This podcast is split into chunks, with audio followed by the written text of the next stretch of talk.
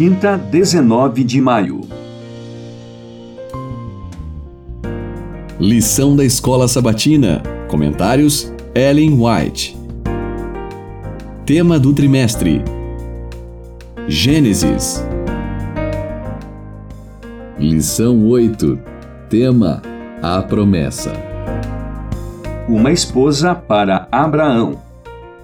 Abraão tinha notado o resultado dos casamentos mistos entre aqueles que temiam a Deus e os que o não temiam, desde os dias de Caim até seu tempo.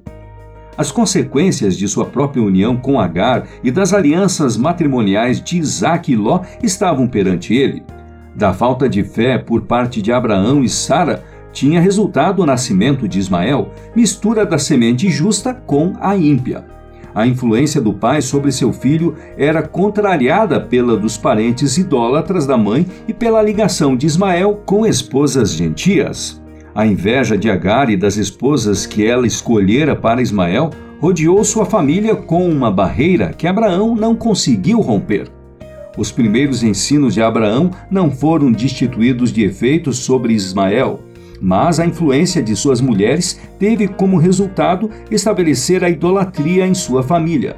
Separado do pai e amargurado pela contenda e discórdia de um lar destituído do amor e temor a Deus, Ismael foi compelido a escolher a vida selvagem e a de chefe de salteadores do deserto, lutando contra todos e todos lutando contra ele. Gênesis 16, 12.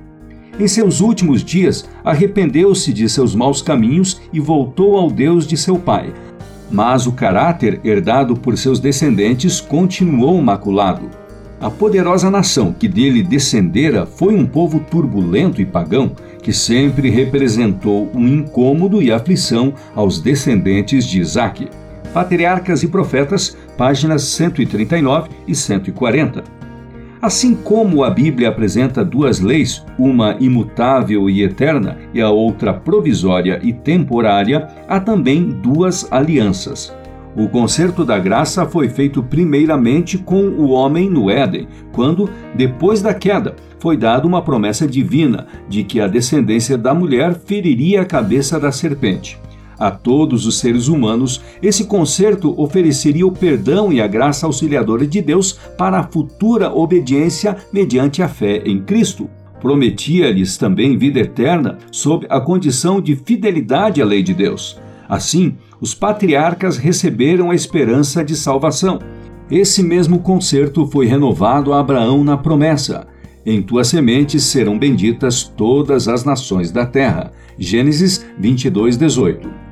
Essa promessa apontava para Cristo. Assim, Abraão a compreendeu, Gálatas 3, versos 8 e 16, e confiou em Cristo para o perdão dos pecados. Foi essa fé que lhe foi atribuída como justiça. Patriarcas e Profetas, páginas 315 e 316. Abraão era um homem favorecido por Deus. O Senhor disse: eu o tenho conhecido, que ele há de ordenar a seus filhos e a sua casa depois dele, para que guardem o caminho do Senhor, para agirem com justiça e juízo. Gênesis 18, versos 19. Abraão foi honrado por Deus porque cultivava a religião no lar e fazia com que o temor do Senhor impregnasse toda a família.